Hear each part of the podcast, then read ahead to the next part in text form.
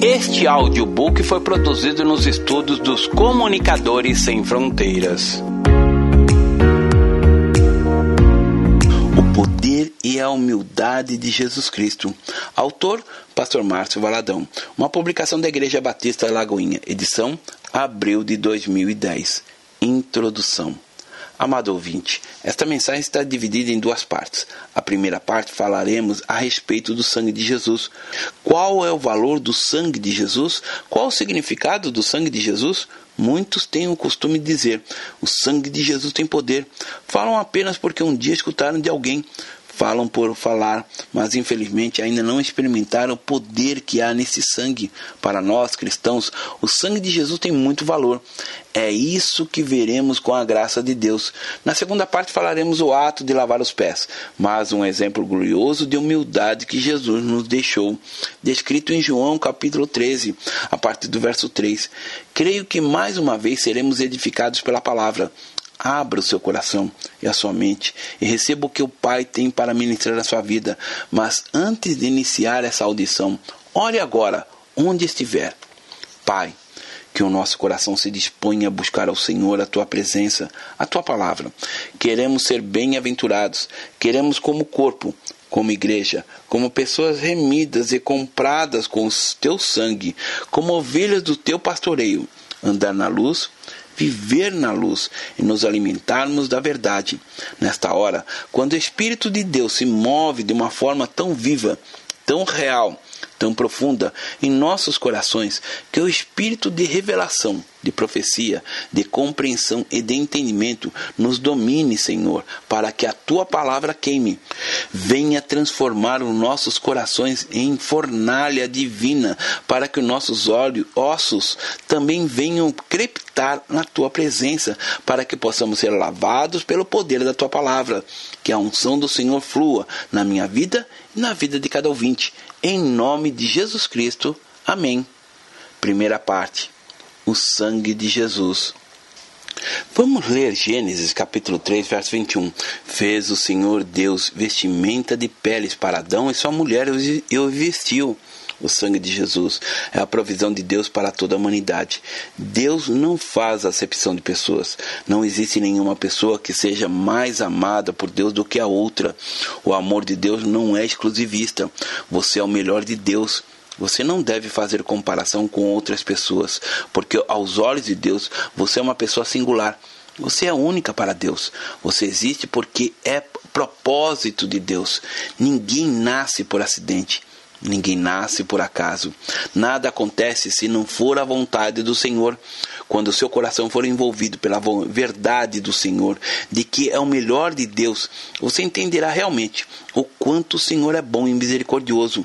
A única coisa que pode lhe cegar enganar, para que você não assuma essa posição que o Pai lhe otorgou, é o pecado. O pecado deixa deformado, sem valor. A palavra proclamada que há poder no sangue de Jesus e que é a única maneira pela qual podemos ter comunhão com Deus, a única forma o único caminho para chegarmos a Deus é por meio do sangue. Deus poderia ter estabelecido qualquer outra coisa, mas ele estabeleceu que fosse por intermédio do sangue. No jardim do Éden, quando ainda o homem não havia pecado, tudo era cheio de glória, cheio de luz, cheio de vida. Mas quando o homem se rebelou contra Deus, quando o homem se viu nu diante de Deus, quando o seu pecado estava como que corroendo as suas entranhas, o que Deus fez? Ele não deixou o homem ser consumido pela vergonha, porque Deus é amor. E qual não foi a providência do Senhor? Ele tomou alguns animais, o sangue destes foram derramado, e Deus tomou a pele e vestiu o homem, cobriu-o no Velho Testamento encontramos alusão ao sangue inocente de Jesus, a pessoa trazida por um animal inocente que era morto no lugar do culpado. O sangue derramado significava a cobertura da imperfeição daquela pessoa, era a cobertura a culpa da pessoa e ela passava a ter comunhão com Deus no Novo Testamento, não temos apenas mais uma promessa, temos o cumprimento da promessa que é Jesus. Jesus que derramara o seu sangue. Vejamos agora o que está escrito no versículo 5 do capítulo 1 de Apocalipse e da parte de Jesus Cristo, a fiel testemunha, o primogênito dos mortos e o soberano dos reis da terra, aquele que nos ama e pelo seu sangue, nos libertou dos nossos pecados. O sangue de Jesus nos liberta. Aleluia! Não há ninguém que possa libertar o outro da escravidão do pecado. Ninguém pode transformar a vida de outra pessoa. Alguém pode passar por todos os psicólogos, psiquiatras, mil coisas, mas nada poderá arrancá-lo, libertá-lo do poder do pecado. Você já foi liberto pelo sangue de Jesus? Se você já foi liberto pelo sangue de Jesus, sabe o que significa isso? Conhece o poder do sangue de Jesus, goza dessa verdade, daquilo que o sangue de Jesus Cristo fez, nos libertou dos nossos pecados. Quando vemos o universo, podemos contemplar a grandeza do seu Criador. E uma coisa que deixa os astrônomos como que estarrecidos é exatamente a beleza do universo, a sua imensidão. Há milhões de galáxias, tudo feito criado pela palavra de Deus. Deus ordenava e tudo passava a existir, conforme está escrito no primeiro capítulo do livro de Gênesis. E disse Deus, Gênesis capítulo 1, verso 3, para nossa salvação e libertação. Ele poderia também ter falado: Homens, de agora em diante todos estão perdoados. Poderia perdoar pela sua palavra. João disse: E o Verbo se fez carne e habitou entre nós, cheio de graça e de verdade. E vimos a sua glória, glória como do unigênito do Pai. João capítulo 1, verso 14. A palavra se encarnou. A palavra de Deus tomou forma humana e passou a ter sangue, coração, pulmão. A palavra de Deus se faz carne. A palavra de Deus se identificou com o homem e fez algo na cruz. O Deus encarnado. A palavra encarnada derramou seu próprio sangue por amor. E esse amor não fora apenas algo do passado. A Bíblia nos diz que Jesus nos ama. Não diz aquele que nos amou. Cristo nos ama e nos perdoa, e a única maneira de recebermos o perdão é por meio do sangue de Jesus. O sangue de Jesus nos purifica. Há poder no sangue de Jesus. Há poder para transformar a sua casa. Há poder para transformar o seu relacionamento conjugal. Há poder para libertá-lo dessas paixões que corroem o seu ser. Há poder no sangue de Jesus para libertar você de qualquer prisão. Pode acontecer de uma pessoa ser liberta, mas continuar apegada a algo. E quando isso acontece, ela precisa ser purificada. E essa purificação somente se dá pelo sangue de Jesus Cristo.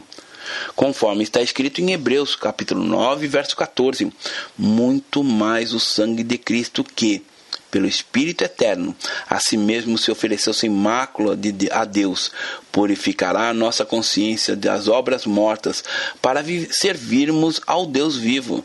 É o sangue de Jesus que purifica nossa consciência das obras mortas. Podemos dizer que as obras mortas são todos os atos religiosos que fazemos tentando agradar a Deus, tentando nos aproximar de Deus.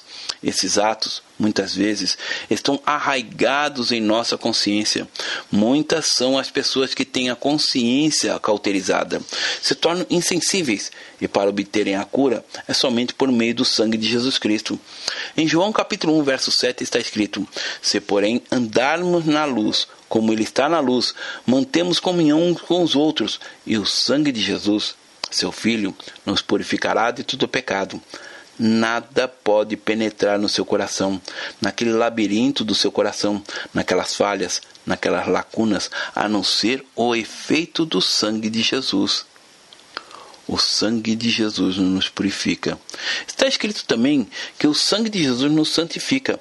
Algumas pessoas imaginam que podem se santificar com o próprio esforço, mas a palavra proclamada em Hebreus capítulo 13, no versículo 12 diz: Por isso foi que também Jesus, para santificar o povo, pelo seu próprio sangue, sofreu fora da porta. Quem nos santifica é o sangue de Jesus. Ele nos faz santos. O sangue de Jesus nos aproxima de Deus. Nossa aproximação a Deus não se dá simplesmente por, por meio dos nossos cânticos ou da nossa adoração. Ele nos permite estar na presença de Deus, mas o que nos faz chegar a Deus, o caminho que nos leva ao Senhor, o caminho que nos aproxima dele, segundo Efésios capítulo 2, verso 13, é Mas agora, em Cristo Jesus, vós que antes estáveis longe, fostes aproximados pelo sangue de Cristo. Nós estávamos longe de Deus, afastados, mas pelo sangue de Cristo pudemos nos aproximar de Deus. Alguns querem se aproximar de Deus com incensos, com sacrifícios, mas tudo isso é um grande engano. A única maneira de nos aproximarmos do Senhor é pelo sangue de Jesus fostes aproximados pelo sangue de Cristo Jesus. O sangue de Jesus nos justifica. Deus nos vê como justos quando entramos e vivemos na presença dele. Porém, você não pode se perguntar como? Se a palavra diz que não há um justo sequer, Sim, é verdade. Mas no momento em que a pessoa crê no Senhor Jesus e passa a conhecer os efeitos do sangue dele, ela é considerada justa. A pessoa que se apropria dos efeitos do sangue de Jesus, Deus a contempla como se ela nunca tivesse pecado. E essa verdade está escrita em Romanos, capítulo 5, verso 9. Logo, muito mais agora, sendo justificados pelo seu sangue, seremos por ele salvos da ira. Para que entenda, farei uma ilustração. Imagine a vida representada em uma folha de papel. Nesta contém blasfêmias, palavrões, coisas as mais degradantes, uma sujeira só.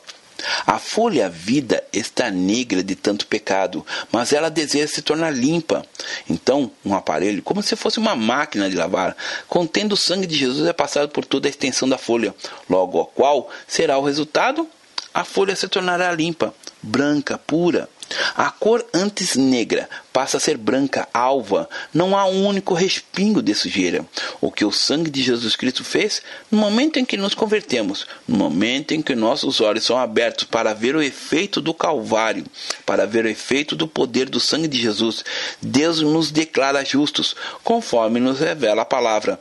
Logo, muito mais agora, sendo justificados pelo sangue, você que já recebeu Jesus Cristo como Senhor e Salvador, deixe o seu coração ser dominado pela verdade de que perante Deus, por intermédio do sangue de Cristo, você é justo. O sangue de Jesus nos comprou. A Bíblia declara que Deus nos comprou. 1 Coríntios capítulo 6, verso 20. Deus tinha o direito sobre nossa vida pelo ato da criação, mas o homem se perdeu. Eu me lembro da história de um menino que, com muita dificuldade, fez um barco de madeira. Trabalhou muito naquele barquinho e ele ficara muito bonito. Esperou que chovesse, que tivesse uma enxurrada, para então colocar o barquinho na água. Eis que veio a chuva e o barquinho fora colocado para navegar.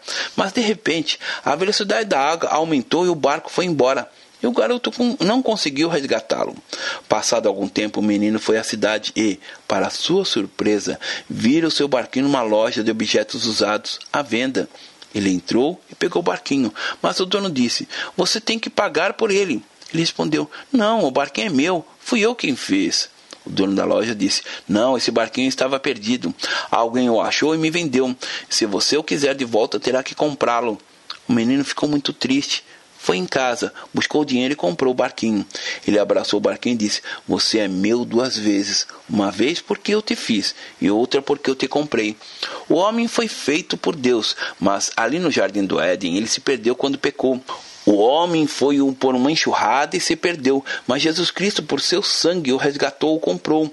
É isso que a palavra em Apocalipse, capítulo 5, versículo 9, entoava um novo cântico, dizendo: Digno és de tomar o livro e abrir-lhe os selos, porque fostes morto e com teu sangue comprastes para Deus o que procedem de toda tribo, língua e nação. O apóstolo Paulo, falando sobre a igreja, em Atos capítulo 20, verso 28, proclama esta verdade: Atendei por vós e por todo o rebanho sobre o qual o Espírito Santo vos constituiu bispos, para pastoreardes a igreja de Deus, a qual ele comprou com seu próprio sangue. O sangue de Jesus nos redime. Na Bíblia Anotada Expandida, temos uma explicação sobre a redenção que nos ajuda a entender melhor esse processo. Vejamos.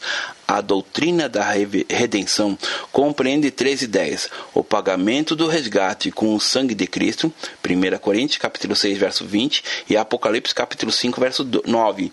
Segundo, a remoção da maldição da lei. Gálatas capítulo 3, verso 13 e capítulo 4, verso 5. E 3. a libertação da escravidão do pecado para a liberdade da graça. 1 Pedro capítulo 1, verso 18.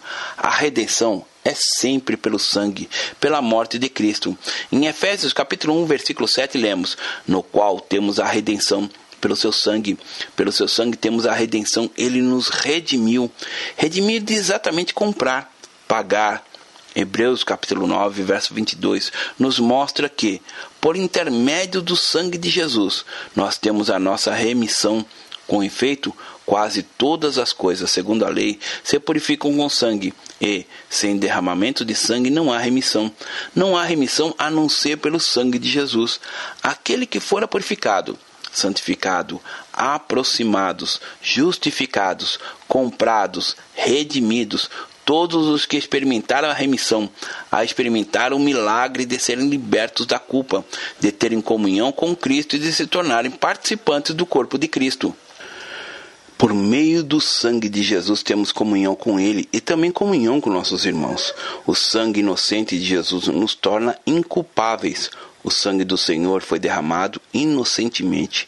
No livro de Mateus, capítulo 27, verso 4, temos o relato de Judas sobre o erro que ele cometera. A própria consciência de Judas o acusou por ter traído o Senhor. Pequei, traindo sangue inocente. Jesus não cometera um único erro que pudesse incriminá-lo. Ele jamais pecou. Porém, Deus, na sua soberania, determinou uma maneira de nos tornar inculpáveis pelo derramamento do sangue inocente de Jesus. Por isso, ainda que não recebêssemos nenhuma bênção do Pai, Nunca, jamais poderíamos reclamar. Deus nos deu o que de mais precioso há. Só temos motivo para agradecer, engrandecer e louvar o nome precioso do Senhor. Aquele que nos ama e pelo seu sangue nos libertou de nossos pecados e nos constituiu reino, sacerdotes, para o seu Deus e Pai. A ele a glória e o domínio pelos séculos dos séculos. Amém. Apocalipse capítulo 1, versos 5 e 6. O sangue de Jesus nos garante a entrada no céu. Vimos que o sangue de Jesus nos purifica, santifica, aproxima de Deus, nos justifica, nos compra, nos redime, nos torna inculpáveis e agora veremos que esse precioso sangue nos garante a entrada no céu, nos garante a vida eterna. Jesus Cristo é aquele que veio com a água do seu batismo e com o sangue da sua morte. Ele veio com a água e com sangue, e não somente com a água. E o próprio Espírito Santo é testemunha de que isso é verdade, porque o Espírito é a verdade. Há três testemunhas: o Espírito, a água e o sangue, e estes três estão de pleno acordo. Nós aceitamos o testemunho dos seres humanos, mas o testemunho de Deus tem mais valor, e esse é o testemunho que Deus deu a respeito do seu filho. Aquele que crê no Filho de Deus tem um testemunho no seu próprio coração. Mas quem não crê em Deus faz de Deus um mentiroso, porque não crê no testemunho de que Deus deu a resgate do seu filho. E este é o testemunho.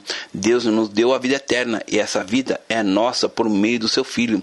Quem tem um filho tem a vida. Quem não tem o filho não tem a vida.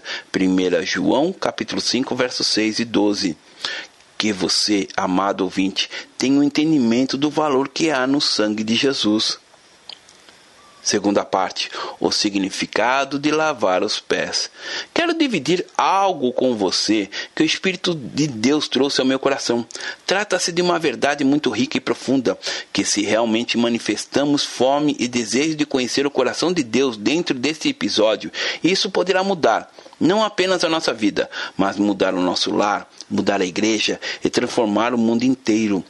Ora, antes da festa da Páscoa, sabendo Jesus que era chegada a sua hora de passar deste mundo para o Pai, tendo amado os seus que estavam no mundo, amou-os até o fim.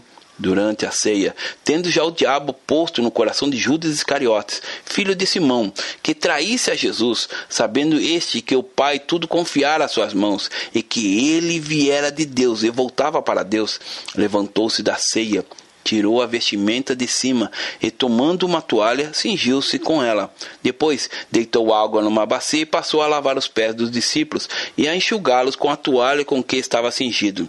Aproximou-se, pois, a Simão Pedro, e este lhe disse: Senhor, tu me lavas os pés a mim? Respondeu-lhe Jesus: O que eu faço não sabes agora, mas compreendê-lo-ás depois. Disse Pedro: Nunca me lavarás os pés. Respondeu-lhe Jesus: Se eu não te lavar, não tens parte comigo. Então Pedro lhe pediu: Senhor, não somente os pés, mas também as mãos e a cabeça. Declarou-lhe Jesus: Quem já se banhou não necessita de lavar senão os pés. Quanto ao mais, está tudo limpo. Ora, vós estáis limpos, mas não todos, pois ele sabia quem era o traidor. Foi por isso que disse: Nem todos estáis limpos. Depois de lhes ter lavado os pés, tomou as vestes e, voltando à mesa, perguntou-lhes: Compreendes o que eu vos fiz? Vós me chamais de mestre e o Senhor, e dizeis bem, porque eu sou. Ora, se eu, sendo o Senhor e Mestre, vos lavei os pés, também vós deveis lavar os pés uns dos outros, porque eu vos dei o exemplo, para que, como eu vos fiz, façais vós também. Em verdade, em verdade vos digo que o servo não é maior do que o seu senhor, nem o enviado maior do que aquele que o enviou. Ora, se sabeis essas coisas, bem-aventurados sois os que praticardes. João capítulo 13, verso 1 a 7. João, guiado pelo Espírito Santo, registrou que, ora, antes da festa da Páscoa, sabendo Jesus que era chegada a sua hora de passar deste mundo para o Pai. É interessante que não está escrito, sabendo que era a hora da morte, porque para aquele que tem o Senhor não existe a morte, e sim o passar deste mundo para o Pai. Quando você compreende isso, a morte deixa de ser algo assombroso. Vejamos os versos 14 e 15. Ora, se eu, sendo Senhor e Mestre, vos lavei os pés, vós também deveis lavar os pés uns dos outros, porque eu vos dei o exemplo, para que, como eu vos fiz, façais vós também. Esta palavra de João capítulo 13 veio ao meu coração certa noite quando eu estava em meu gabinete orando, buscando ao Senhor uma palavra para o seu povo. E algumas quadras, um vizinho colocara uma música num volume muito alto. Eu estava lendo as escrituras, falando com Deus, mas sentia dificuldade de manter e expressar a comunhão com o Senhor, de ter intimidade gloriosa, santa com Deus, o Pai. Aquela música invadia completamente o local. Eu estava diante de Deus com o meu coração limpo. Estava com um coração cheio de alegria, de gozo, sentindo a graça de Deus fluindo na minha vida. Mas aquele barulho era incômodo, envolvente. Entretanto, mesmo que aquela música me envolvesse de alguma forma, ela não conseguia atrapalhar o meu momento com Deus, porque dentro de mim estava tudo bem.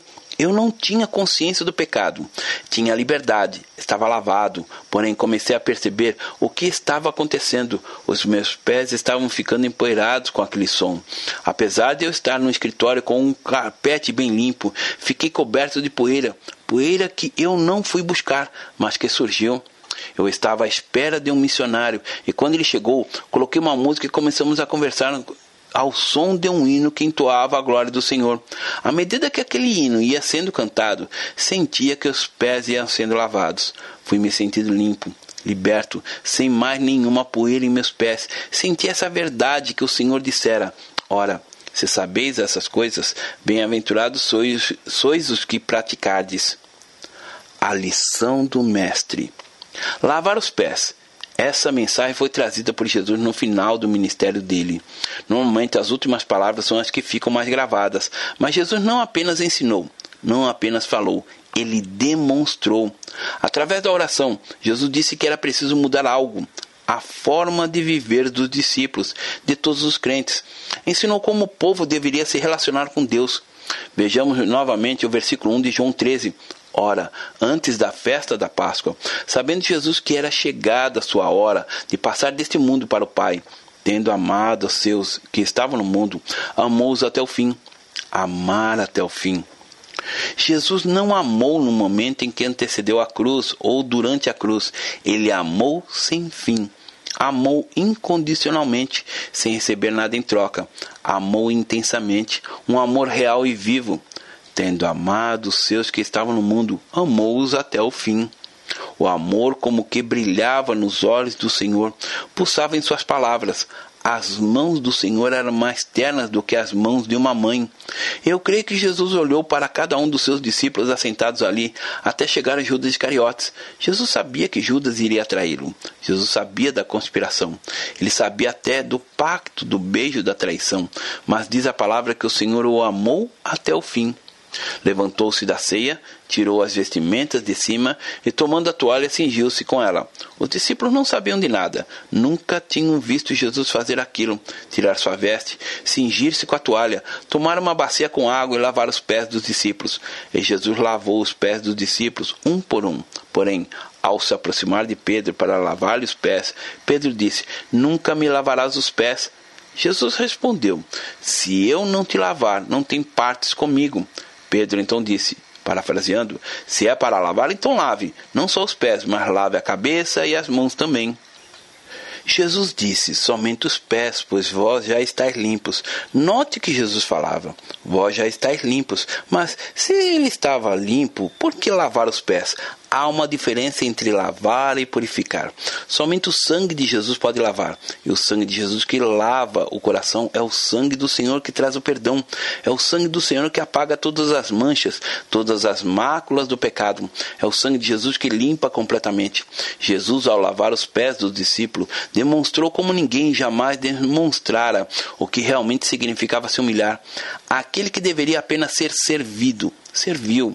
Ele demonstrou isso de maneira grandiosa, que constrange, e quem quiser ser o primeiro entre vós será vosso servo, tal como o filho do homem, que não veio para ser servido, mas para servir e dar a sua vida em resgate a muitos. Mateus capítulo 20, verso 27 a 28. Com o ato de lavar os pés dos discípulos, Jesus também quis dizer que aquele que já fora purificado pelo pecado não deve desistir da caminhada com ele e caso venha pecar novamente, o que a pessoa deve fazer é se arrepender, confessar e abandonar o pecado, assim tornar-se-á limpa mais uma vez. Para entender melhor essa ilustração, podemos compará-la à vida natural. Talvez algum dia, após ter tomado banho, você andou descalço e notou que os seus pés ficaram sujos. Logo, decidiu apenas lavar os pés, sem tomar outro banho. Consegue entender? Tanto a limpeza natural quanto a espiritual precisam ser completas.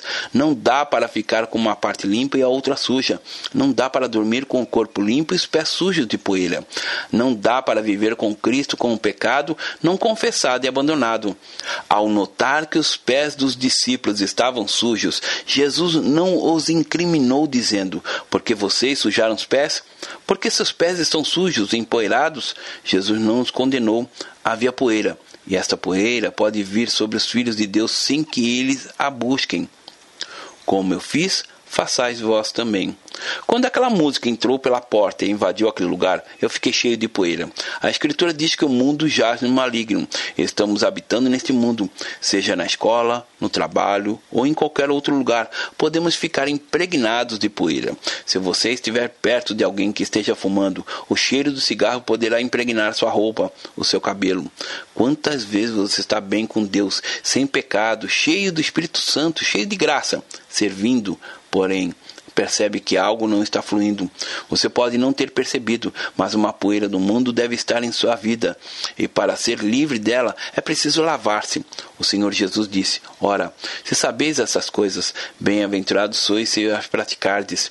Jesus Cristo nos deixou um exemplo prático, não apenas palavras. Como eu fiz, fazeis vós também. Os discípulos estavam tristes porque sabiam da morte do Senhor. A angústia do momento da morte os dominava. A poeira os envolvia. Eles precisavam se refrescar, precisavam se esvaziar. Jesus então se despiu e disse: Do modo como eu fiz, façais vós também. Existe a necessidade de fazermos como Jesus, nos despirmos, muitas vezes, dos nossos preconceitos, daquela roupagem de uma posição, seja lá o que for, e nos tornarmos o que Ele espera, servos o lavar os pés pode ser interpretado também como um ato de abnegação e bondade. E muitos são os exemplos de pessoas que fizeram isso para Jesus. Houve uma mulher que lavou os pés do Senhor com as suas próprias lágrimas e o enxugou com seus cabelos. Naquele momento, quando a perseguição a Jesus era tão intensa, quando o seu próprio ministério era questionado, quando alguns que o seguiam o abandonaram, aquela mulher se prostrou aos pés do Senhor e o refrescou. O Senhor sentiu o amor, sentiu o carinho daquela mulher. Ele se refez. Ele, ela lavou os pés do Senhor, não lavou com perfume, lavou com lágrimas de amor por aquele que a perdoara, que a restaurara, por aquele que lhe dera uma nova vida. Jesus estava na casa de um homem importante e o repreendeu, dizendo: Olha, você pôs comida, você pôs tantas coisas, mas esqueceu de uma coisa: você esqueceu-se de lavar os meus pés. Lucas capítulo 7, verso 36 a 50 algo que durante dois mil anos a igreja tem se esquecido é de lavar os pés uns dos outros. Esqueço-me de que preciso lavar os pés dos meus irmãos e eles se esquecem de que precisa lavar os meus pés também. Não me refiro ao sentido apenas literal. Os pés dos irmãos podem ser lavados pelo seu amor, pela sua gratidão, pela sua fidelidade, pelo seu abraço, pela sua oferta financeira, pelas suas visitas, pelas suas orações, pela sua compreensão pelos seus ouvidos, pela sua descrição, pelo seu respeito, pela sua presença, pela sua sinceridade, pelo seu sorriso, pela sua ajuda, pelo seu perdão. Como eu fiz, façais vós também. Quando você chega por alguém que o magoou, o feriu e não compreendeu, e decide resolver a questão, de repente, a poeira que estava alojada, tanto em você quanto nele, vai sendo retirada, lavada, porque o perdão lava. Quando você abre mão dos seus direitos em favor do outro, isso lava. Quando você deixa sua posição, lava. Quando você se veste de humildade, lava. Quando você revela o seu sentimento, o seu amor pelo outro, lava. Quando você ora pelo outro, lava. Percebemos que a volta de Jesus se aproxima. São momentos de turbulência, de tempos difíceis. O Senhor disse que se, ao se aproximar do fim, o seu povo iria se purificar mais, enquanto o mundo se sujaria cada vez mais. Mas cabe a cada um de nós estar cada vez mais limpos, e a limpeza precisa atingir tudo em nós. Dentro da nossa casa, estaremos renovando a nossa vida familiar. O marido deve lavar, lavar os pés da esposa com amor, com carinho, com afeto, porque muitas vezes ele se lembra de comprar coisas que a esposa e os filhos precisam mas não se lembra de que eles precisam ainda do seu amor, da sua presença. Uma declaração de amor lava os pés. Às vezes, após um dia cansativo, difícil, o marido liga para ela, que atende o telefone e diz: O que você quer? Ele diz: Eu não quero nada, só quero ouvir a sua voz. Ela então se acalma e fica limpa. Outras vezes é o inverso. É o marido que chega em casa depois de um dia duro no trabalho, tudo deu errado, tudo foi difícil. E o que a esposa deve fazer? Lavar os pés do seu esposo, seja em atitude ou palavras. Os pais devem lavar os pés dos filhos e os filhos devem lavar os pés dos seus pais. Pode ser que você vá exercer o lava-pés na igreja, lavando os pés do seu irmão que está vivendo um momento muito sério. Ele ama o Senhor, ele quer o Senhor, contudo, está cheio de poeira vivendo uma pressão tremenda, precisando de alguém para lavar-lhes os pés empoeirados. A palavra diz: chorar com os que choram. Romanos capítulo 12, verso 15. Exerça o que Jesus lhe ensinou, sirva. Ora, se eu, sendo Senhor e Mestre, vos lavei os pés, também vós deveis lavar os pés uns dos outros. Em verdade, em verdade vos digo que o servo não é maior do que o seu senhor, nem o enviado maior do que aquele que o enviou. João capítulo 13, versos 14 e 16. Que o Espírito de Deus venha vivificar a sua palavra em, sua, em nossas vidas. Se estamos buscando de Deus renovação da igreja, devemos começar em nossa casa. Procure tirar sua roupagem de autossuficiência. Procure tirar suas vestes. Ora, se sabeis essas coisas, bem-aventurados sois se as praticardes. Não é só uma questão de crer, mas de praticar. Comece a fazer isso. Comece agora mesmo a lavar os pés uns dos outros. Comece a orar por alguém que o Senhor colocar em seu coração, não como uma obrigação, mas oferecendo ao Espírito do Senhor uma oportunidade de agir em nosso meio. Talvez você esteja só esperando que alguém venha lavar os seus pés, e se assim for, não espere mais. Comece a lavar os pés do seu esposo, da sua esposa, do seu filho, do seu irmão, e haverá o refrigério da presença do Senhor. Deus abençoe. Pastor Márcio Valadão. Jesus te ama e quer você. Primeiro passo: Deus o ama e tem um plano maravilhoso para a sua vida, porque Deus amou o mundo de tal maneira que deu seu Filho unigênito para todo aquele que nele crê não pereça, mas tenha vida eterna. João capítulo 3, verso 16. Segundo passo, o homem é pecador e está separado de Deus, pois todos pecaram e carecem da glória de Deus. Romanos capítulo 3, verso 23, parte B. Terceiro passo: Jesus é a resposta de Deus para o conflito do homem. Respondeu-lhe Jesus: Eu sou o caminho e a verdade e a vida. Ninguém vem ao Pai senão por mim. João capítulo 14, verso 6. Quarto passo: é preciso receber a Jesus em nosso coração, mas a todos quanto receberam, deu-lhes o poder de serem feitos filhos de Deus, a saber, aos que crerem em seu nome. João capítulo 1, verso 12, parte A. Se com tua boca confessares Jesus como Senhor e em teu coração credes que Deus o ressuscitou dentre os mortos, será salvo. Porque com o coração se crê para a justiça e com a boca se confessa a respeito da salvação. Romanos capítulo 10, verso 9 e 10. Quinto passo. Você gostaria de receber a Cristo em seu coração? Faça essa oração de decisão em voz alta. Senhor Jesus, eu preciso de ti. Confesso-te o meu pecado de estar longe dos teus caminhos. Abra a porta do meu coração e te recebo como meu único Salvador e Senhor. Te agradeço porque me aceita assim como eu sou e perdoa o meu pecado. Eu desejo estar sempre dentro dos teus planos para a minha vida. Amém. Sexto passo: procure uma igreja evangélica próxima à sua casa. Nós estamos reunidos na Igreja Batista da Lagoinha, Rua Manuel Macedo, 360, bairro São Cristóvão, Belo Horizonte, Minas Gerais. Nossa igreja está pronta para lhe acompanhar nesse momento tão importante da sua vida.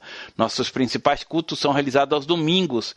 Ficaremos felizes com sua visita. Uma publicação da Igreja Batista da Lagoinha, Gerência de Comunicação, www.lagoinha.com.